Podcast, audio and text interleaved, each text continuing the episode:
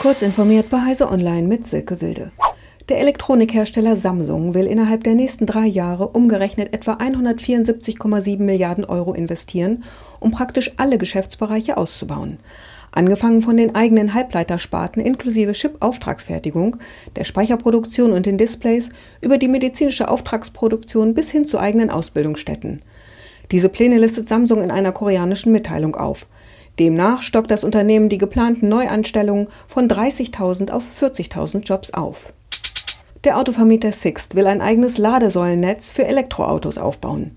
Wir haben vor vier Wochen beschlossen, dass wir über 50 Millionen Euro in den Ausbau der Ladeinfrastruktur investieren, sagte Co-Chef Alexander Sixt der Tageszeitung Die Welt am Montag.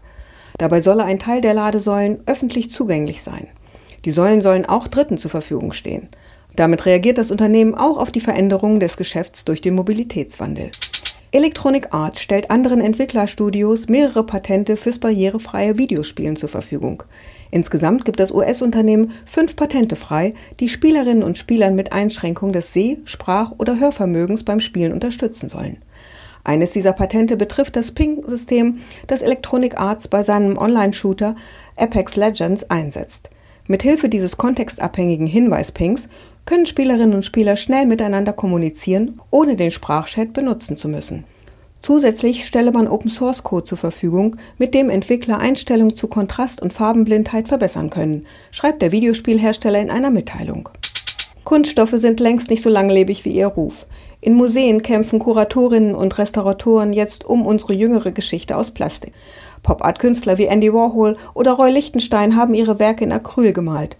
Suspensionen aus polymerisierten Acrylsäureesteren. Gedanken um die langfristigen Folgen für ihre Werke haben sich die Künstler nicht gemacht. Nun zersetzen sich ihre Kunstwerke, ob im Deutschen Museum in München, in der Tate Gallery in London oder dem Museum of Modern Art in New York. Restaurationen werden schwierig, weil nach der langen Zeit kaum jemand mehr weiß, welche Kunststoffe für die Exponate verwendet wurden. Das berichtet Technology Review. Diese und weitere aktuellen Nachrichten finden Sie ausführlich auf heise.de. Um unsere Podcasts stetig weiter zu verbessern und für euch spannende Themen auswählen zu können, ist eure Meinung bei unserer Podcast-Umfrage gefragt.